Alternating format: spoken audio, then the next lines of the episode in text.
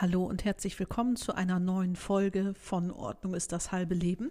Hier spricht euer Ordnungs- und Organisationscoach Theresa Hein von Hein Home Edit. Ja, ihr Lieben, es ist Sonntag, der 3. Januar 2021. Das neue Jahr ist also drei Tage alt, das Jahr, in das wir alle so viel Hoffnung setzen. Wir können also gespannt sein, was dieses Jahr uns bringt. Und es ist die erste Folge der zweiten Staffel von Ordnung ist das halbe Leben. Ich habe da ja vor einigen Wochen mit angefangen und überraschenderweise, also ich bin am meisten überrascht, finden doch einige das interessant und gut, was ich zu sagen habe. Daher habe ich mich entschlossen, solange das wert, eben weiterzumachen damit. Und nun möchte ich die Gelegenheit nutzen, um diese Folge ähm, zu widmen den Neujahrsvorsätzen. Neujahrsvorsätze sind ja immer so eine Sache. Also viele haben Erfahrung damit und viele haben auch Erfahrung damit, dass Neujahrsvorsätze oft scheitern. Und woran liegt das? Ich selber bin kein Fan jetzt ausgerechnet von Neujahrsvorsätzen weil ich denke, wenn du einen Vorsatz fasst und irgendetwas verändern möchtest, kannst du das ja auch mitten im Jahr tun. Da musst du ja nicht auf den 1. Januar warten. Trotzdem ist das natürlich immer eine Phase im Jahr, dadurch, dass man zwischen den ähm, Feiertagen Weihnachten und Neujahr auch so ein bisschen Zeit hat, dass man da wirklich die Gelegenheit hat, mal in sich zu gehen, was möchte man denn ändern. Also verstehen kann ich das schon. Ähm, Neujahrsvorsätze. Viele scheitern und meine Theorie dazu ist, und die teile ich wohl mit Kendra Adachi, die den ähm, Lazy Genius Podcast regelmäßig erstellt, dass viele Neujahrsvorsätze zu groß und zu weit äh, gesteckt sind. Also da gibt es Leute, die sagen, ich möchte jetzt 30 Kilo abnehmen in einem Jahr oder also so riesen Vorsätze mit dem Rauchen aufhören und so. Und das sind oft so unüberwindliche Dinge. Und Kenwa Adachi schlägt also vor, ganz winzig kleine Vorsätze zu fassen. Sie hat sogar einen derart kleinen Vorsatz gefasst, dass sie nicht gesagt hat, ich mache jeden Tag eine Stunde Yoga oder fünfmal die Woche Yoga oder so. Sie hat gesagt, ich mache einmal am Tag Einmal die Haltung des herabschauenden Hundes. Einmal. Jeden Tag. So ein winzig, winzig, mikrokleiner Vorsatz eignet sich sehr gut, weil man da einfach nicht das große Problem hat, den umzusetzen. Und hier in die Erfahrung kommt, das klappt. Ich mache das und ich halte das durch. Und das ist eigentlich psychologisch ganz egal, ob das ein Riesenvorsatz oder ein kleiner ist. Es geht darum, das Erlebnis zu haben, ich halte das durch, ich führe das durch, wie ich mir das gesagt habe und äh, ich scheitere nicht daran, wenn ich dann sage, ich esse jetzt das ganze Jahr gar keine Süßigkeiten mehr und dann am 4. Januar schon wieder ein Stück Schokolade esse, dann ist das ja wie so ein Scheitern und dann fühlt man sich schlecht und wie ein Versager. Und das ist einfach äh, charakteristisch für Neujahrsvorsätze oder auch allgemeine Vorsätze, die zu groß gesteckt sind. Ich habe zum Beispiel einen Vorsatz, äh, den ich auch klein genug für mich finde. Ich habe äh, bis jetzt bei meinem Schrittzähler oder Activity Tracker oder wie man das nennen will, immer das Schrittziel von 8000 Schritten, das ich auch so ganz gut einhalte. Manche Tage sind mal drüber, manche sind ein bisschen drunter. Also ich bin jetzt da nicht, dass ich mich da kasteie oder so. Es kommt, wie es kommt, aber ich versuche schon aktiver zu sein. Und dieses Schrittziel habe ich jetzt von 8000 auf 10.000 Schritte erhöht. Also wirklich nur eine kleine Steigerung im Endeffekt. Und da bin ich ganz hoffnungsvoll, dass ich das wirklich durchhalten kann in Kombination eben mit sportlicher Aktivität und so weiter, dass mir das eben leichter fällt, als wenn ich jetzt sage, ich mache jetzt fünfmal die Woche eine Stunde Sport oder so, das lässt sich in aller Regel in einem normalen Alltag nicht durchführen. Und dann ist man frustriert und kommt sich schlecht vor und so, oh, ich bin zu unorganisiert und ich habe nicht keine Durchhaltekräfte. Und das ist einfach schlecht, weil das einfach psychisch ähm, auf die Psyche sich schlecht auswirkt und einem wirklich suggeriert, dass man irgendwie mangelhaft ist und dies und das nicht richtig durchführen kann. Genau, und äh, das sind einmal die Vorsätze, die können ja auch ganz verschiedener Art sein. Also der eine möchte eher seiner Gesundheit was Gutes tun, der andere möchte sich hm, von seinen Abläufen her verändern, dass er sagt, ich möchte effizienter arbeiten. Also da gibt es ja die breiteste Masse von Vorsätzen. Äh, da gehe ich im nächsten Teil noch weiter drauf ein.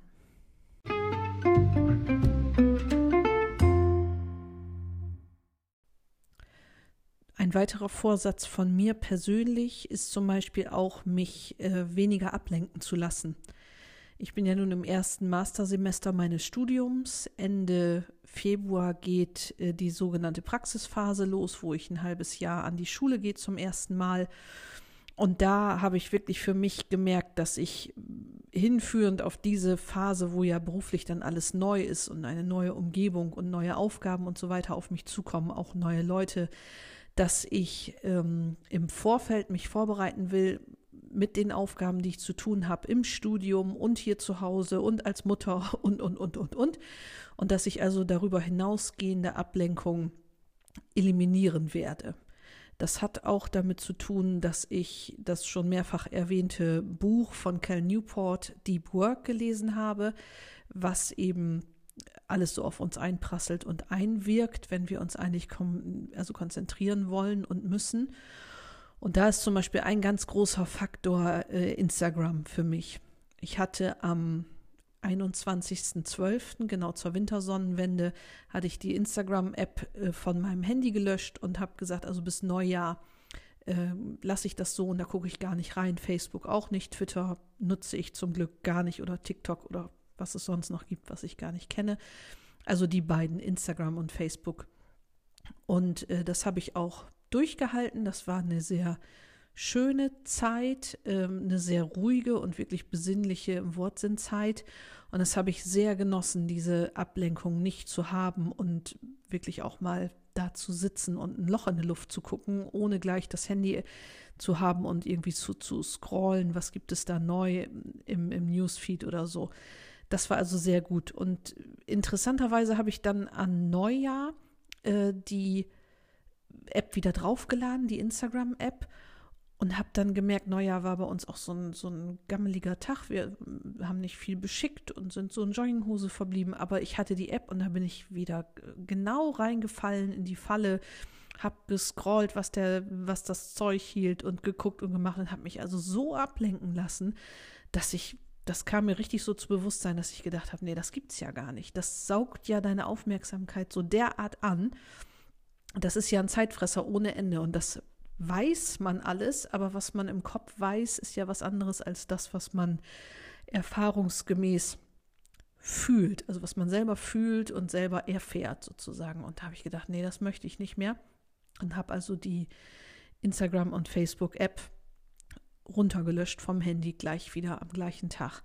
Und da merke ich also einen unglaublichen äh, Qualitäts- und Zeitzugewinn, dass ich also ablenkungsfrei durch den Tag komme und durchaus einmal am Tag über ähm, ganz normal Safari, also übers Internet dann reingehe und da mal gucke. Es geht ja nicht darum, da gar nicht mehr zu sein, aber diese App eben, diese Ablenkung zu eliminieren. Und das ist eben auch ein ganz großer Neujahrsvorsatz von mir, da viel weniger präsent zu sein und zu irgendwas zu machen oder zu posten, Natürlich hat das seine Qualitäten, gerade auch wenn man, wie ich jetzt durch meinen Englandaufenthalt Freunde in aller Herren Länder hat, ist das natürlich schön und interessant zu gucken, was die machen, ne? gerade in dieser Zeit, wo man nicht hinreisen kann. Das ist ja auch so gedacht, dass man da den Kontakt halten kann, aber dieses sinnlose Scrollen, das ist also mein Neujahrsvorsatz, das so in der Form nicht zu machen und deswegen habe ich die App gelöscht. Ein weiterer Vorsatz von mir ist das weitere Reduzieren von äh, Dingen. Da haben äh, The Minimalists, von denen ich auch schon mehrere Male gesprochen habe, auf Netflix eine Dokumentation äh, veröffentlicht. Am 1. Januar kam die raus. Die heißt Less is Now und die ist auch sehr interessant. Die kann man gut schauen und da sind nochmal ganz verschiedene Menschen, die da zu Wort kommen. Und über Konsum und Konsumverhalten und das Anhäufen von Dingen sprechen. Und ja, das finde ich also immer eine ganz tolle Inspiration und gerade auf diesen Punkt möchte ich im nächsten Teil noch weiter eingehen.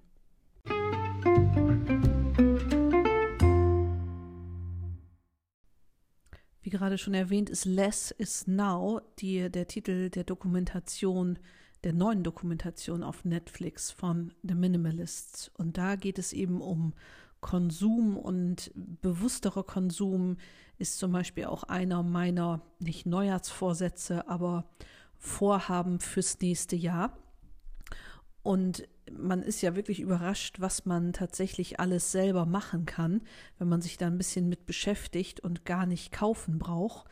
Äh, da gibt es also viele tolle ähm, Schriftsteller und so weiter, die ähm, sich damit beschäftigt haben. Und unter anderem ist ein sehr, sehr interessantes und empfehlenswertes Buch von Elena, Eleanor, wie heißt sie, Osik oder Osic oder ich weiß nicht, wie sich der Name spricht. Ich mache das in die Show Notes, dann könnt ihr das sehen. Das Buch heißt Homemade. Und da sind also wirklich Rezepte für alle Arten von Dingen, von Haarshampoo über ähm, hier Spülmittel für die Spülmaschine, Waschpulver und so weiter drin wie man das also wirklich selber machen kann und zu einem nachhaltigeren Konsum kommt, zu weniger Verpackung, eben weiß, was drin ist in den Dingen, die man verwendet. Das ist für mich also ein großes Ziel, was ich im kommenden Jahr jetzt verwirklichen will, dass ich da mehr hinkomme, nicht zu 100 Prozent hinkomme, das wäre wieder ein viel zu großer und zu weit gesteckter Neujahrsvorsatz. Nein, ich möchte mich mehr dahin bewegen, dass ich vielleicht einige Dinge äh, noch mehr ersetze. Ich habe da schon einiges im, im Badezimmer ähm, ersetzt, dass ich also feste Handseife nehme, dass ich ähm, nur noch eine Art von ähm, Gesichtslotion und so nehme und die eben in einer Glasflasche verpackt ist dass ich eine Haarbürste aus Holz habe, genau wie eine Zahnbürste. Und das sind so kleine Dinge, die man ändern kann und da macht man einen Schritt nach dem anderen und am Ende ergibt das auch eine große Masse. Aber das ist das, was mich im Moment so bewegt, dass man eben weniger Müll produziert und auch noch mehr weiß, was hat man da eigentlich, was ist da eigentlich drin im Waschpulver und was benutzt man da eigentlich. Also von Eleanor Orsic würde ich jetzt mal sagen, dass sie sich so spricht, Homemade und ähm, Simple Living oder so heißt das andere Buch. Ich schreibe das in die Show Notes, dann könnt ihr das nachschauen. Ja, ähm, Less is now. Das ist natürlich immer so eine Sache mit dem Konsum und wo ich eben dann den Bogen zurückschlage auf den Grund des Podcasts. Weniger ist mehr und Ordnung ist das halbe Leben. Ja, das ist Thema des nächsten Teils.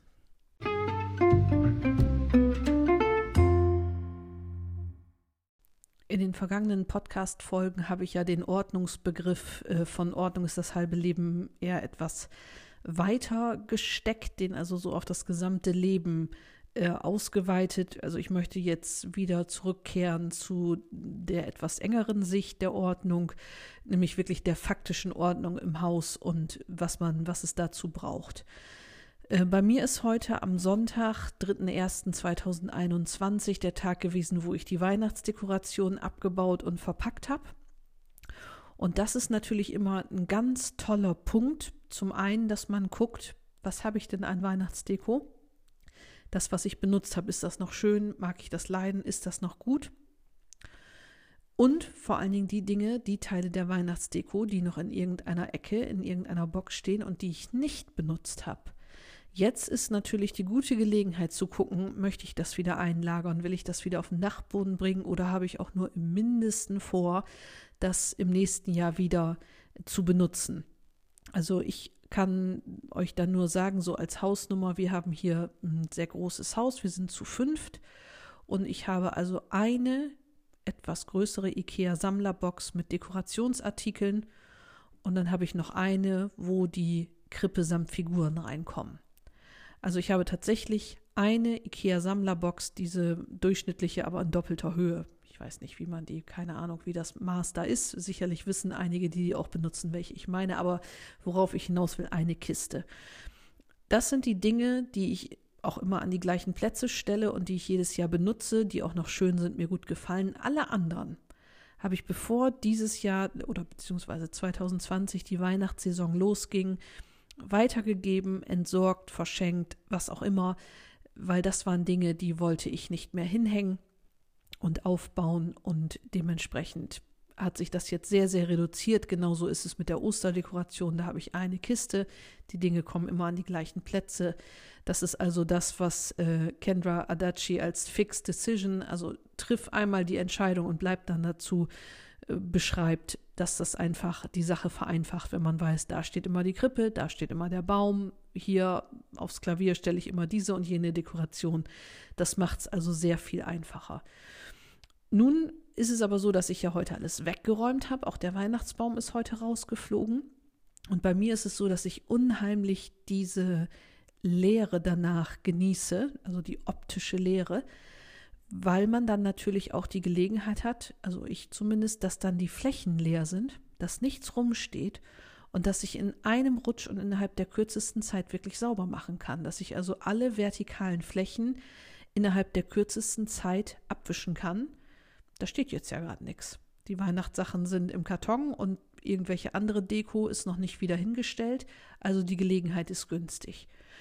Und da hat man natürlich wirklich die Möglichkeit, vielleicht auch mal eine Fläche frei zu lassen, nicht gleich wieder irgendwelche Deko hinzustellen, sondern mal zu sagen, hm, was ist damit, was ist das für ein, für ein Teil, was ist das für eine Fläche, ist das ein Möbelstück zum Beispiel, so ein, so ein äh, Beistelltischchen oder so, brauche ich das, will ich das noch? Oder kann das raus? Und wirklich mal hinzulauschen und hinzuhören und zu schauen, ob das alles noch so die Richtigkeit für einen selber hat. Und das geht scheinbar vielen Menschen so, weil viele, viele Menschen ja im Januar aufräumen und aussortieren. Äh, genauso geht es mir mit meinen Schuhen. Ich habe bei uns unter der Treppe einen Abstellraum. Ich sage immer, da wohnen meine Schuhe. Ja, die wohnen da auch die ganze Zeit, weil ich den allergrößten Teil davon gar nicht anziehe. Und das ist zum Beispiel mein nächstes Projekt, dass ich da mein sogenanntes scherzhaft gesagtes Schuhzimmer aussortiere weil ich tatsächlich immer die gleichen Schuhe anziehe. Also im Sommer sind es die und im Winter sind es die. Und dann hat man vielleicht noch mal, wenn man ausgeht, was selten vorkommt oder eingeladen ist, noch mal ein paar feinere. Aber sonst ist das eigentlich ähm, immer das Gleiche im Wesentlichen. Und ich hatte zum Beispiel in den letzten Jahren im Sommer von Birkenstock, äh, die da Trend waren, diese Zehntrenner, die hatte ich in Schwarz und in Weiß und in Gold und in was weiß ich noch für Farben und so und habe aber am Ende des Jahres gemerkt, dass ich tatsächlich nur die goldenen anziehe, weil die goldenen einfach überall zu passen. Zu Jeans, zum Kleid, zu feineren Sachen, zu legereren Sachen, immer waren es die goldenen. Ja, dann habe ich die anderen vier Paare weggegeben. Was soll das? Vier gleiche Paar Schuhe und immer hast du nur das eine an. Also das kann ich sehr gut, weil im allerschlimmsten Fall, wenn ich jetzt sage, oh verdammt, jetzt hast du die schwarzen weggegeben und jetzt hättest du die doch gebrauchen können. Also erstmal kommt das in meiner Realität nie vor. Wenn doch, hätte ich sie ja bei Birkenstock nochmal wieder besorgen können. Das sind ja keine Dinge, die man nie im Leben wiederkriegen könnte. Und hier möchte ich aufmerksam machen, äh, wer da jetzt vorhat, weiterzukommen in dem Prozess des Aussortierens und Ordnung zu schaffen. Fräulein Ordnung, Denise äh, Kohün schreibt sich das, glaube ich, der Nachname oder spricht sich das, ist ja Fräulein Ordnung im Internet. Und die hat gerade auf ihrer Homepage wieder eine Liste, die ist schon aus 2019, ist aber nach wie vor genauso relevant, veröffentlicht mit einer äh, Liste von Dingen und Orten, die man aussortieren kann, die sehr, sehr hilfreich meiner Meinung nach ist für die verschiedenen kleinen Ecken und so weiter, die man sich nie vornimmt. Da kommen Dinge vor wie irgendwelche Karten, die man, äh, Geburtstagskarten oder äh, auch Karten, die man selber noch gar nicht beschriftet hat, aber die man irgendwo hortet, 50 Stück und so viel gar nicht braucht der Nachtschrankinhalt, irgendwelche alten Kataloge und Zeitschriften.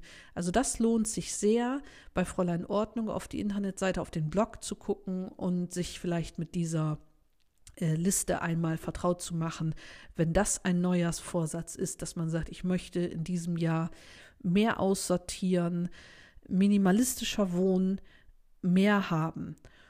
Und mit den Vorteilen des minimalistischer Wohnens möchte ich mich im nächsten Teil noch vertieft beschäftigen.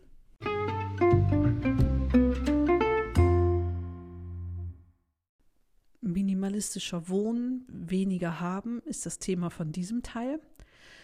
Ich kriege von euch immer ganz tolle Nachrichten und super Anregungen und ich freue mich über jeden Kommentar und über jede Nachricht und ganz oft, also in der überproportionalen Anzahl der Nachrichten, kommt die eine Frage immer wieder, wie machst du das eigentlich? Du hast drei Kinder und einen Mann, der Mann ist selbstständig, du hast ein Studium, du hast das große Haus und einen Hund und einen Garten und wie machst du das dann mit Podcasten und mit kreativen Dingen, die ich mache, irgendwie von Handlettering und dann nähe ich was und so weiter. Und dann fragen die Leute, wie machst du das?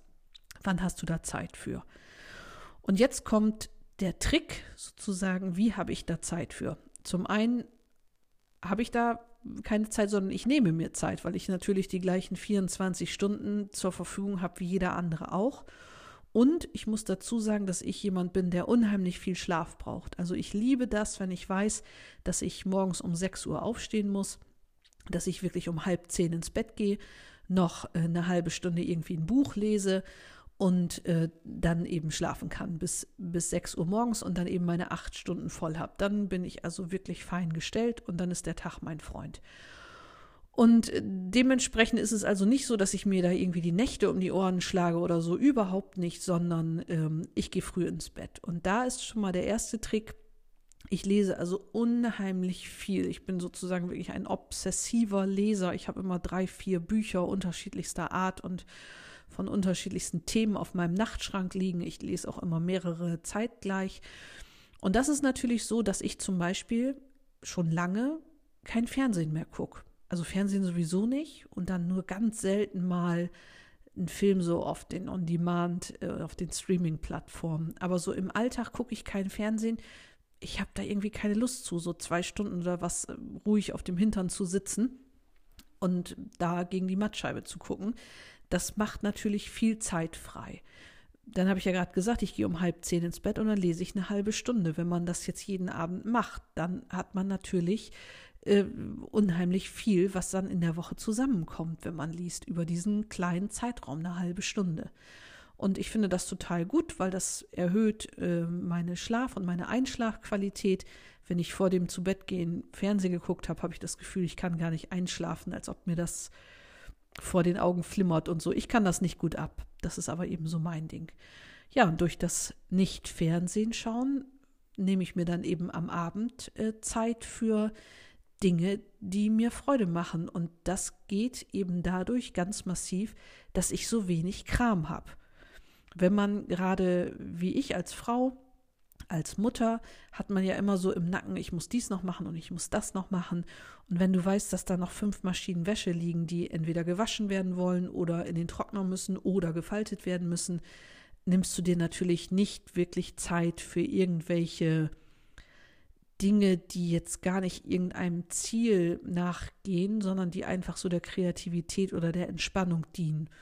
Und das kann ja sein Lesen oder Malen oder Handarbeiten oder was es sei, was euch Freude macht und, und ähm, euch eben entspannt. Das können die unterschiedlichsten Dinge sein. Das geht aber nicht, wenn viel Kram da ist, weil der Kram lenkt euch ab.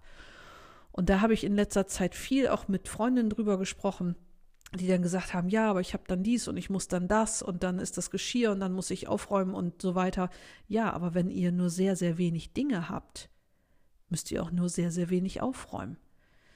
Wir haben also massiv unsere Kleidung eingeschränkt. Ich habe also noch drei Jeans. Ja, drei Jeans habe ich, genau. Ich habe zwei Paar Sportklamotten, die ziehe ich im Wechsel an. Ich habe ein paar Walking-Schuhe. Ich überlege mir jetzt, da ich jetzt mehr walke als vorher, ob ich mir ein zweites Paar hole. Und ich habe eben vor, meine Schuhe, die also durchaus im 20-Paar-Bereich sind, auf, auf vier, fünf Paar zu reduzieren. Ich habe drei Handtaschen, eine große, eine mittlere, eine kleine und eine Abendtasche. Das muss ich jetzt der Wahrheit die Ehre geben. Und so ist das eben alles sehr reduziert. Und wer wenig hat, der brauche sich auch nur um wenig kümmern und ich habe also wirklich das absolute Gefühl der Fülle und ich habe genug von allem und alles, was ich brauche. Und alle die Dinge, die ich habe, gefallen mir sehr, sehr gut. Die liebe ich sozusagen auch an Kleidung und so. Und das sind alles Lieblingsstücke. Und die sind durchaus auch von hoher Qualität. Und das ist also ein ganz, äh, das ist also das ganze Geheimnis, warum es manchmal so wirken mag, als ob ich doch irgendwie mehr Zeit habe für Dinge, wo andere sagen, wie macht die das? Wieso kriegt die das da unter? Und ich renne hier von einer Station zur nächsten. Ähm, das kann durchaus ja auch ein Vorsatz sein für dieses Jahr, dass man sagt, äh, ich möchte die Dinge so weit reduzieren, dass ich das Gefühl habe, ich habe genug von allem, mir fehlt es an nichts, ich habe alles, was ich brauche. Aber dadurch, dass es so reduziert ist, habe ich also große Zeitqualitäten und große Ze Zeitkapazitäten, Dinge zu machen, die mir Freude machen, die ich gerne mache und äh, die gar kein Ziel und gar keinem Zweck folgen, die also gar kein Produkt irgendwie am Ende stehen haben müssen. Und das finde ich einen unheimlich äh, spannenden Punkt, drüber nachzudenken, weil das ist im Endeffekt das, worauf es sich zurückführen lässt, ähm, warum bei uns hier in unserer Familie und in unserem Haus das so easygoing funktioniert, ohne große Aufräumen, Putz und weiß nicht, Marathons. Genau, im nächsten Teil möchte ich gerne noch einmal das gerade Gesagte wiederholen.